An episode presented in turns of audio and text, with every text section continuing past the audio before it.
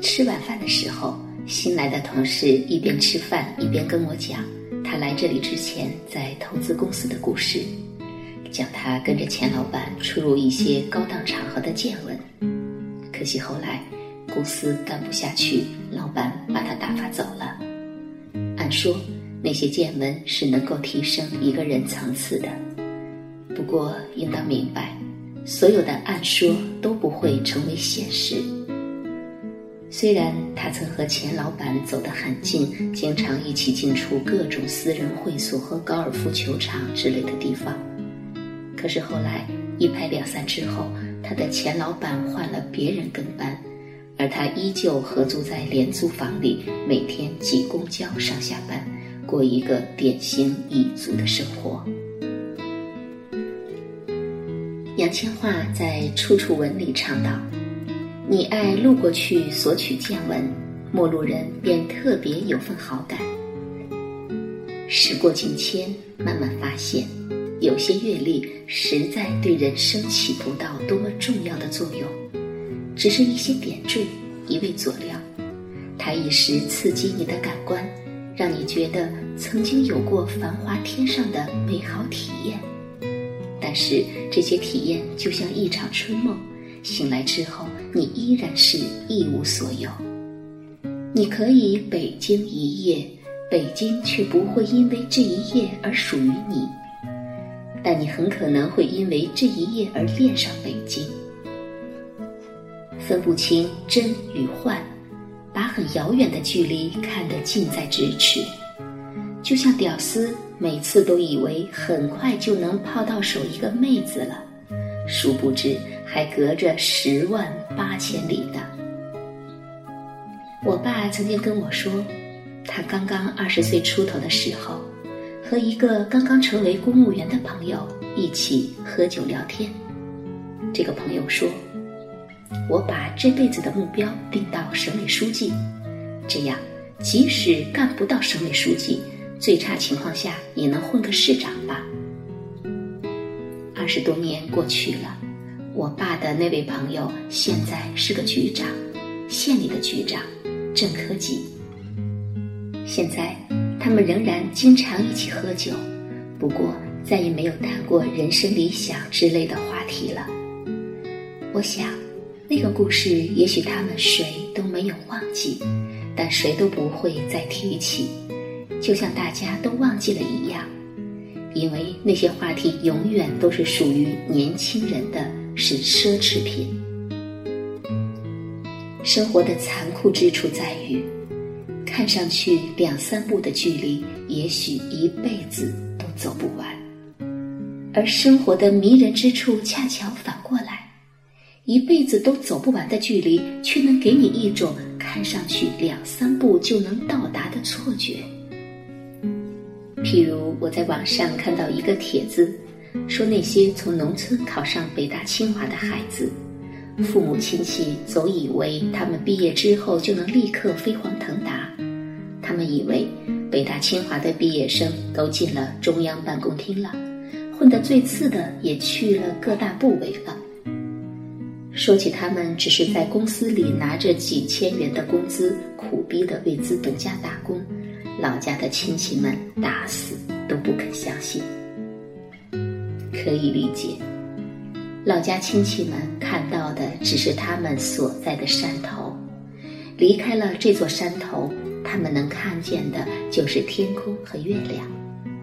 在他们的眼里，月亮离山头的距离，也许比他们自身离山头的距离还要近。于是，他们想当然的认为，如果你能从这里走到山头，那你够到月亮还不容易吗？一个网友让我推荐国学方面的书，我告诉他，读什么不重要，重要的是读下去。做任何一件事情，最困难的都不是你怎样去做，而是你一直在做着，不曾停下来。只有这个时候，你所理解的尺度才是最接近真实的尺度，你才不会把十万八千里的距离看作一个筋斗那么近。才不会把自己看作孙大圣。我推荐了几本书，他都不太满意。我说：“那你先把四书五经读熟吧。”他信心满满的说：“好，等我读完之后，我们再做交流。”我看着他打出的两个感叹号，有点说不出话的感觉，因为我知道几乎没有可能。虽然看上去四书五经的字数还没有《盗墓笔记》多，但真的读下去就会知道完成并没有那么容易。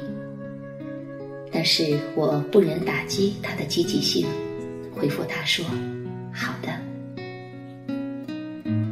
每一个小孩都有过看见月亮离自己很近很近的时候，近到似乎爬上树就能够到。那一天，当他知道自己离月亮有多远的时候，说明他真正长大了。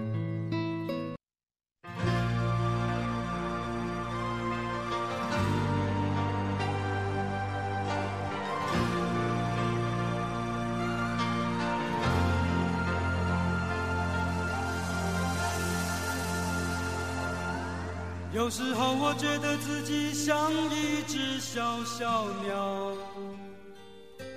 想要飞，却怎么样也飞不高。也许有一天我栖上了枝头，却成为猎人的目标。我飞上了青天，才发现自己从此无依无靠。每次到了夜深人静的时候，我总是睡不着。我怀疑是不是只有我的明天没有变得更好？未来会怎样？究竟有谁会知道？幸福是否只是一种传说？我永远都找不到。我是一只小小小小鸟，想要飞呀飞，却飞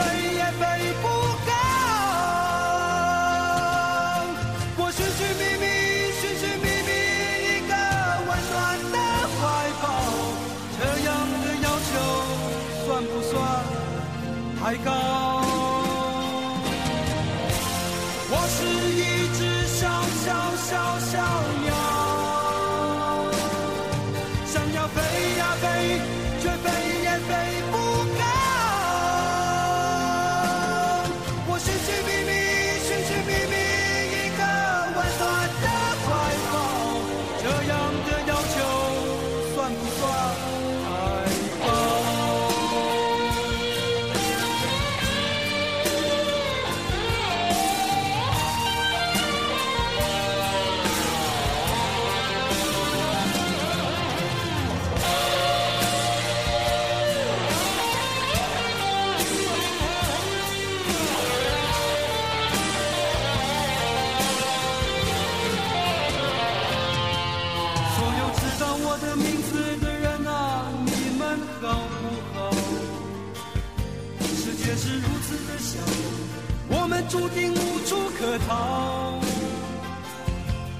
当我尝尽人情冷暖，当你决定为了你的理想燃烧，生活的压力与生命的尊严，哪一个重要？我是一只小小小小